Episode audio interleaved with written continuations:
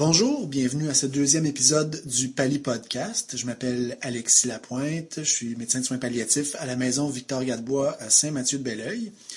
Aujourd'hui, pour ce deuxième épisode, on reçoit Dr Viviane Auduc qui vient nous parler de euh, l'occlusion intestinale avec carcinomatose péritonéale, adaptée à un contexte de patients en soins palliatifs. Bonjour Viviane. Bonjour. Merci d'être avec nous aujourd'hui. Merci. Je vous remercie toi aussi. Je te remercie, Alexis, de m'inviter. Alors, euh, tu viens nous présenter des recommandations euh, qui sont parues dans le Journal of Pain and Symptom Management euh, le volume 48, numéro 1, en juillet 2014. C'est bien ça? Oui, c'est bien ça. J'ai fait une revue littérature et c'était l'article de revue qui me semblait le plus complet. Et cet article est inspiré aussi de recommandations françaises, d'experts français qui viennent de Grenoble, de Paris et de Lyon. OK? Et ils se sont assis ensemble, ils ont fait, 13 experts ont fait des recommandations qui ont soumis aux différentes sociétés françaises de Grenoble, de Paris, de Lyon. Et ces sociétés-là, qui sont revues par les fers, ont validé leurs recommandations. Et c'est le résultat de ça, de ce travail-là. Donc, c'est des recommandations qui s'appliquent à des patients euh, qui ont des, occlusions intestinales dans un contexte de cancer, mais pas exclusivement à des patients en soins palliatifs. Est-ce que non, je me trompe? Non, c'est des, des euh, pas exclusivement en maison de soins palliatifs. Je crois que c'est dans un contexte plus général d'hospitalisation d'externes et des euh, contextes un peu différents et plus larges. Très bien. Donc, peut-être que la première chose euh, qu'on pourrait aborder, c'est les mécanismes d'occlusion euh, intestinale. Il y a plusieurs mécanismes mécaniques. Des occlusions fonctionnelles avec la perte de mobilité intestinale, l'infiltration du plexus mésentérique qui peut créer une atonie euh, au niveau de l'intestin, des neuropathies paranéoplasiques ou des, des opioïdes qui peuvent induire une obstruction fonctionnelle, mais il y a des obstructions mécaniques qui sont extrinsèques, c'est-à-dire à, l'extérieur de la lumière, ou intrinsèques à l'intérieur de la lumière. Donc, il y avait beaucoup de défis associés au management de ce type de conditions-là, d'où le besoin de lignes directrices et euh, de, consensus autour de, de cette pathologie-là, de cette condition-là. Parfait. Donc, on va commencer à aborder les modalités spécifiques de traitement des, occlusions intestinales. Mm-hmm. Alors, si on commence par préciser le rôle que ces experts accordent euh, à l'endoscopie et à la pose de stent. Premièrement, il faudrait voir aussi que, d'après eux, l'imagerie serait euh, une des choses les plus importantes. Donc, ce serait un CT scan qui serait la modalité d'imagerie la plus utile pour exclure des urgences chirurgicale associée avec une obstruction et aussi pour euh, exclure aussi des, obstructions fonctionnelles et voir s'il y a euh, des candidats qui sont allés chirurgie. Pour le rôle du stent, peu d'études sur le rôle du stent en carcinomatose péritonéale ou dans récidive d'anéo, mais il y a eu des études assez extensives, semble-t-il, pour d'autres indications. D'après, en Europe, après, d'après les experts, leur succès technique varie de 70 à 100 et les succès cliniques sont de 83 à 100% euh, les, taux sont différents selon qu'il y a une obstruction primaire ou une carcinomatose. Il y a plusieurs complications, mais ils sont plutôt rares. Entre, il y a de la migration, entre 8 et 12% d'obstruction et une perforation. C'est euh, l'obstruction qui est la complication la plus grave et c'est souvent associé avec l'utilisation de médicaments angiogéniques et de radiographie antérieure, donc d'antécédents de radiographie intérieure. D'après eux, lorsque c'est faisable, la procédure endoscopique est beaucoup préférable à la chirurgie parce qu'il y a un plus beau tas de mortalité et de morbidité. Toutefois, la liaison doit être accessible et vous à avoir aussi un plateau technique adéquat et une expertise pour euh, le faire, donc que ce soit qu'il y ait des, euh, des, ressources humaines capables de faire ce type de technique. La chirurgie, quant à elle, est une option possible, mais ça dépend du cancer. Ça dépend aussi de les facteurs de pronostic, de bons et de mauvais pronostics. Soulignons que les facteurs de mauvais pronostic sont particulièrement l'âge avancé, le statut de performance très pauvre, une statut nutritionnel très pauvre aussi, une maladie, une maladie cancéreuse étendue avec une carcinomatose péritonéale diffuse, de l'acide, des multiples obstacles au niveau du petit intestin, une obstruction au petit intestin plus que le grand intestin et aussi la radiothérapie, euh, radiothérapie antérieure au hmm. niveau abdominal ou pelvien. Donc des technologies qui sont accessibles euh, à certains collègues qui pratiquent en soins palliatifs euh, on pense notamment à la pratique hospitalière, euh, qui est euh, moins accessible cependant et parfois moins pertinente pour ceux d'entre nous qui travaillons soit à domicile ou en maison de soins palliatifs. Absolument, mais je pense que ça peut, ça peut être au courant parce que les patients qui nous sont transférés auront probablement eu ce type de solution ou ce type de traitement. Est-ce qu'il y a d'autres euh, modalités euh, invasives ou chirurgicales qui sont discutées par les auteurs? Les auteurs nous discutent du rôle du tube nasogastrique et de la gastrostomie de ventilation. C'était quand même assez étonnant. Le tube nasogastrique peut avoir son utilité, surtout au début, pour permettre au traitement médical de faire son effet dans le cas de vomissements incoercissibles et extrêmement symptomatiques. La gastrostomie de ventilation peut être indiquée si on ne peut pas sevrer euh, du tube nasogastrique et qu'il n'y a pas de réponse à une obstruction haute qui entraîne des vomissements malgré le traitement médical et s'il n'y a pas de possibilité de stent. C'est une procédure de dernier recours est très rare, sauf qu'une seule étude a dit qu'une étude prospective de 1995 à 2011 disait que souvent ça démontrait que sur 80 cas, 10 cas ont eu seulement des, des gastrostomies de ventilation et qu'il y avait eu un délai assez long d'à peu près 15 jours avant qu'on puisse prendre cette décision-là.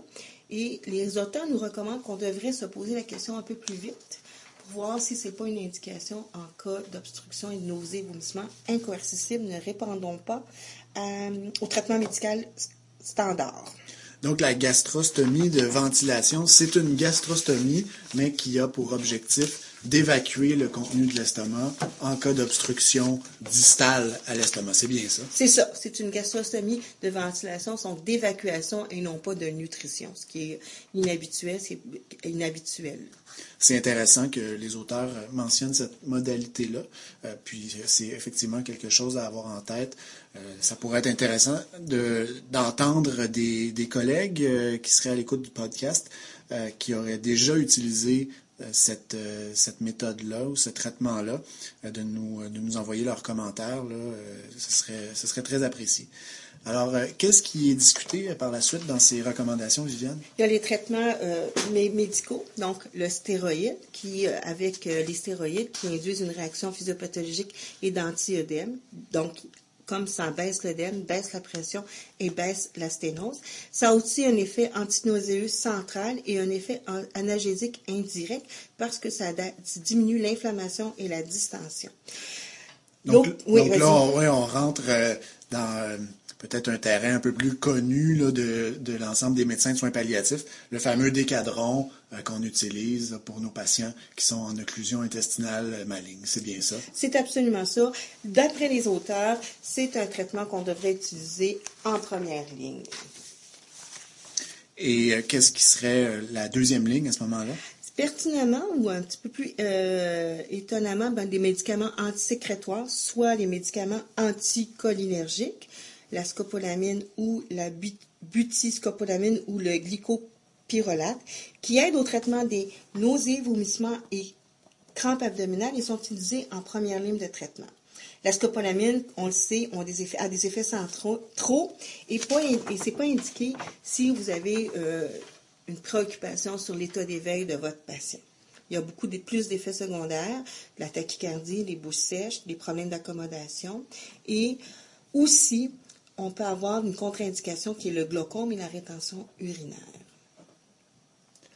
Et quand on parle du, du glycopyrrolate, donc euh, un, médicament qu'on utilise euh, régulièrement pour les patients qui ont des crampes abdominales, euh, eux discutent de l'utilisation de ces médicaments-là dans un, cas d'occlusion complète, c'est bien ça? Oui, dans ces cas d'occlusion complète, dans des occlusions avec la carcinomatose péritonéale, c'est une, c'est une, modalité qu'ils suggèrent ok, pour leurs propriétés antispasmodiques, antiémétiques et qui baisse les sécrétions. Donc, ça baisse la volume de sécrétion euh, intestinale, ce qui m'a un peu étonné effectivement parce que les anticholinergiques sont quelque chose qu'on a appris classiquement à exclure lorsqu'on a une, une obstruction complète.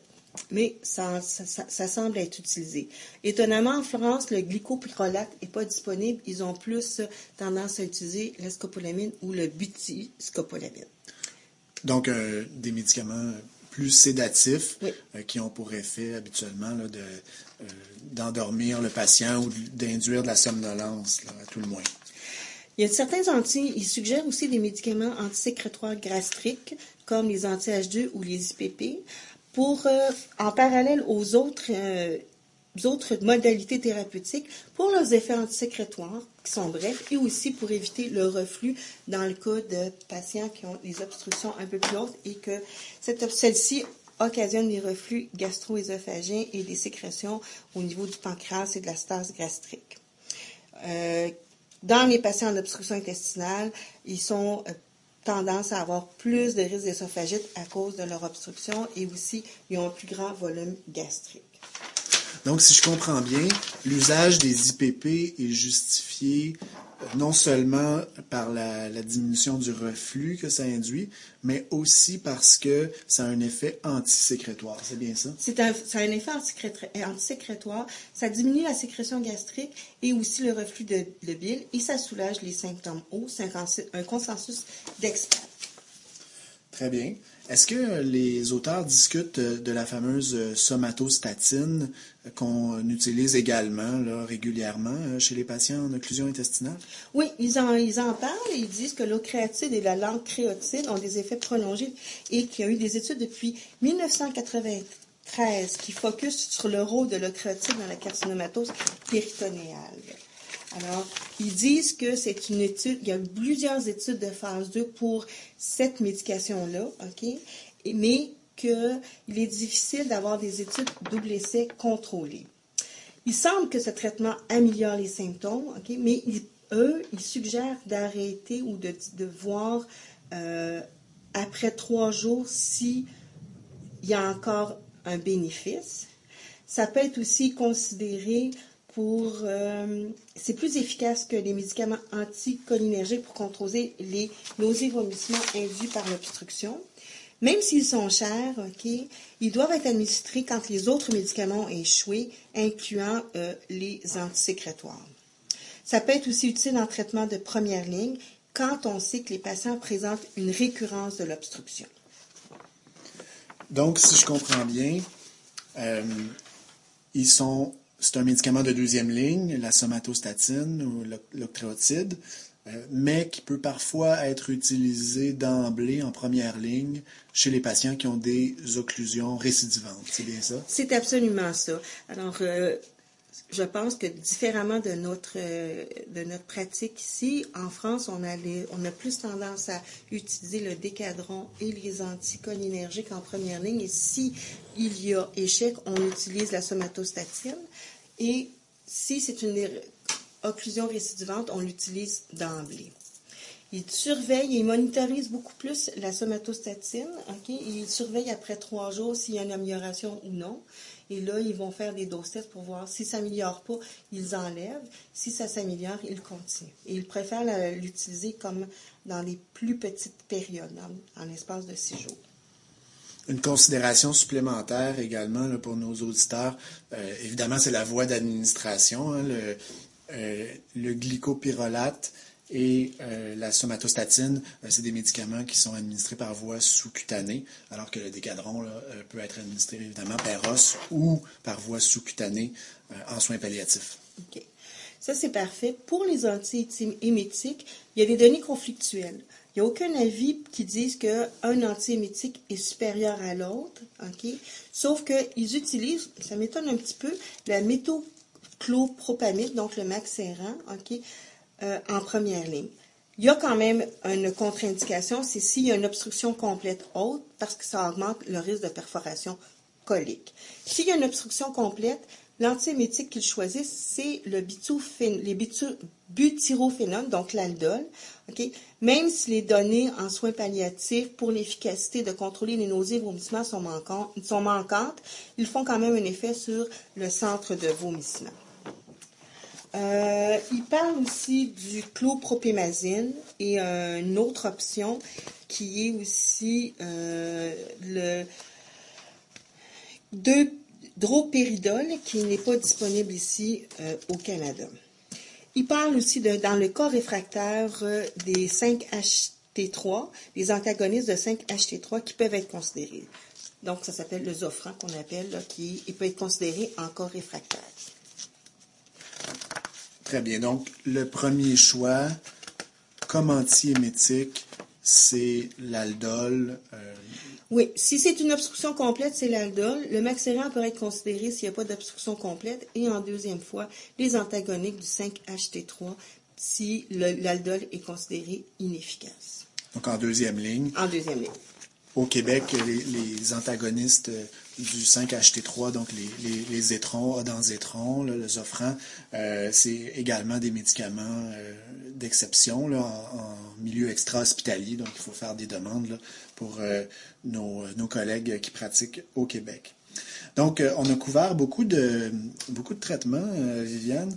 Euh, sur le plan médical, le décadron, les anticholinergiques, les antisécrétoires, les IPP, on a parlé de la somatostatine et des antiémétiques. On a parlé également des modalités chirurgicales ou plus invasives, comme l'endoscopie, la chirurgie et la gastrostomie de ventilation. Qu'est-ce qu'on doit retenir de tout ça euh, pour nous qui pratiquons euh, en soins palliatifs et qui soignons des patients qui ont des occlusions intestinales euh. Je pense qu'on va faire un petit résumé, c'est que donc le traitement médical, le stade 1, c'est les corticothérapies avec l'anticholinergique et les IPP pour réduire les effets de sécrétion de part et d'autre du tube digestif. La deuxième ligne, c'est la somatostatine s'il n'y a pas de réponse.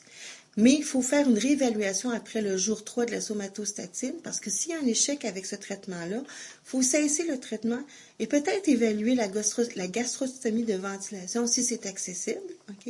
Et s'il y a une résolution, peut-être sevrer les médicaments. Donc vraiment, c'est d'avoir une approche structurée, première ligne, deuxième ligne et peut-être éventuellement ne pas exclure d'emblée les euh, approches un peu plus évasives.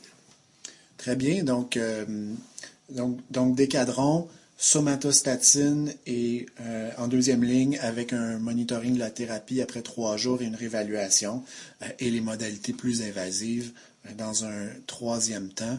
C'est ce qui ressort de ce document que, que, tu nous as présenté, c'est bien ça? Oui, c'est ce qui ressort. Aussi, il faut souligner peut-être se poser des questions sur la part nutritionnelle, hydratation. En soins palliatifs dans les maisons ou à l'extérieur, c'est moins un, enjeu, mais en, en, intra-hospitalier et selon le stade de la maladie et le cheminement des patients, c'est quelque chose aussi à considérer et à, avec, à, gérer et à en discuter avec les patients. Très bien. Merci d'avoir été avec nous, euh, Viviane, pour ce deuxième épisode euh, du Pali Podcast. Euh, et à une prochaine, j'espère. Merci.